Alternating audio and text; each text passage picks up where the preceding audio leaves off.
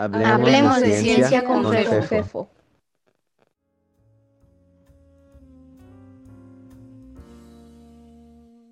Cherenkov y el Sol.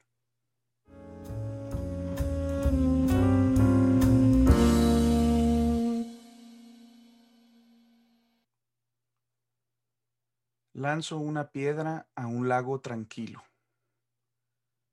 Cae al agua y genera ondas que se mueven en todas direcciones formando círculos concéntricos. En realidad son esferas, pero solo vemos una sección. Los círculos avanzan con una rapidez característica del agua, es decir, no importa qué tan grande sea la piedra ni con qué fuerza la haya lanzado, las ondas en el agua del lago siempre avanzan con la misma rapidez. Este fenómeno es, creo yo, bastante conocido por la mayoría.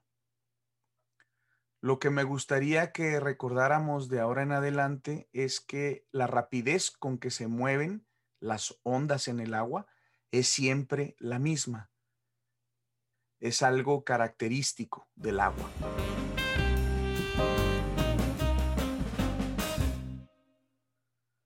Si en lugar de lanzar una piedra me fijo en una lancha que avanza tranquilamente por el lago, observo que también va generando ondas. Observaré claramente que las ondas ya no se ven como círculos concéntricos, sino que la parte de las ondas que se mueven enfrente de la lancha se van como juntando, mientras que las ondas detrás de la lancha se van separando. Si incrementa la rapidez de la lancha, las ondas se van como estirando y eventualmente, cuando la lancha alcanza una rapidez mayor a la de las ondas, forman un frente triangular. En realidad, un cono.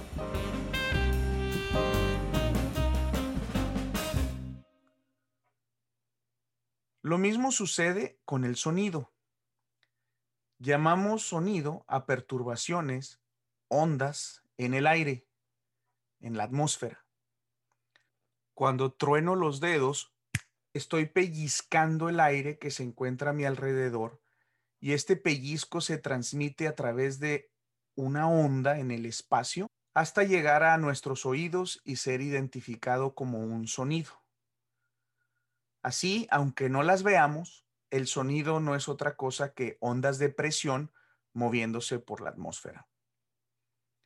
De la misma manera que en el caso del agua, las ondas de sonido tienen una rapidez característica del medio en que se transmiten, en este caso, el aire que nos rodea. Al igual que con la lancha, cuando escuchamos la sirena de una ambulancia que se acerca a nosotros, percibimos las ondas de sonido como juntándose, resultando en un sonido cada vez más agudo. Mientras que al alejarse, las ondas se van separando y el sonido nos resulta cada vez más grave. Otra vez, en analogía con el caso de la lancha, si el objeto que produce el sonido se mueve cada vez más rápido, las ondas enfrente del objeto se juntan cada vez más.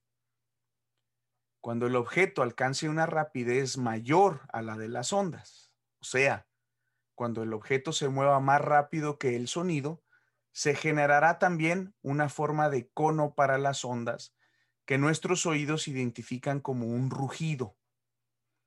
Ejemplos de objetos que hacen eso son algunas balas, aviones supersónicos, o la punta de un látigo.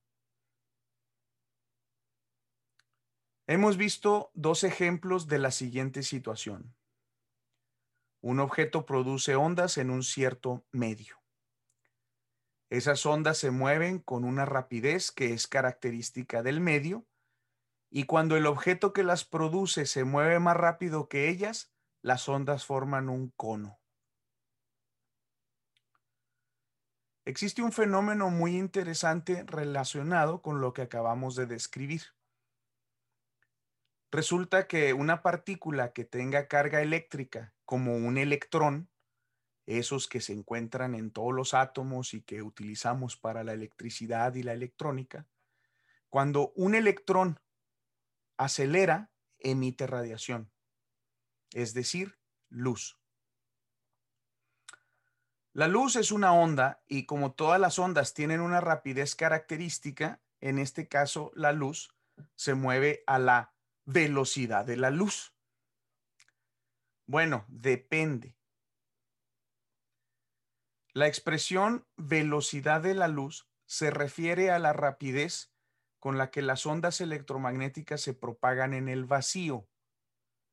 Esa rapidez corresponde además al límite de velocidad en la naturaleza. Sin embargo, la luz puede viajar a una rapidez menor. Por ejemplo, en el agua, la luz viaja aproximadamente a tres cuartas partes de su rapidez en el vacío. Pues resulta que si se diera el caso de que un electrón viajase por el agua más rápido que la luz en el agua, ese electrón emitiría ondas electromagnéticas, como la lancha en el agua y la sirena en la ambulancia, y ya que se mueve más rápido que ellas, las ondas electromagnéticas también generarían un cono.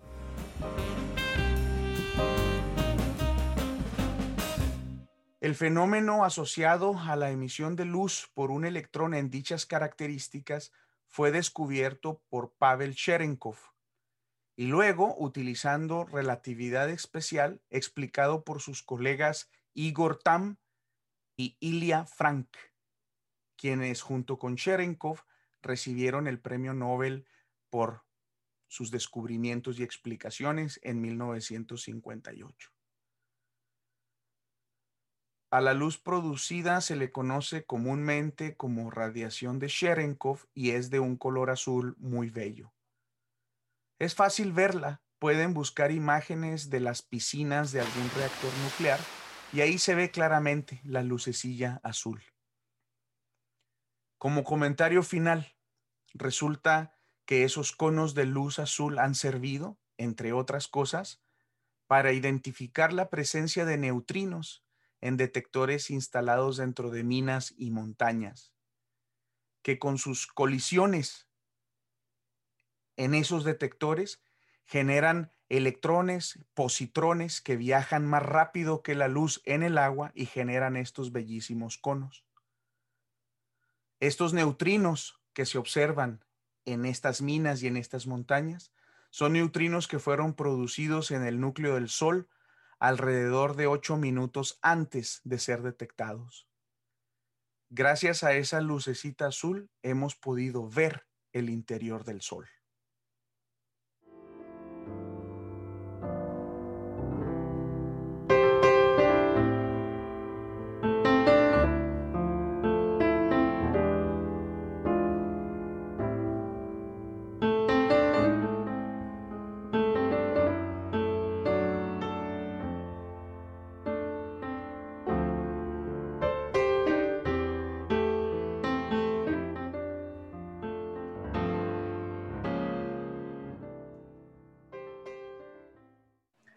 Como saben, en este espacio queremos hablar de ciencia, lo que en realidad nos permite hablar de cualquier cosa. Si tienen comentarios, quejas, sugerencias, peticiones, pueden contactarme a través del blog de Hablemos de Ciencia. Eh, la dirección es fefino.com o envía un mensaje de correo electrónico a fefo.aranda.gmail.com.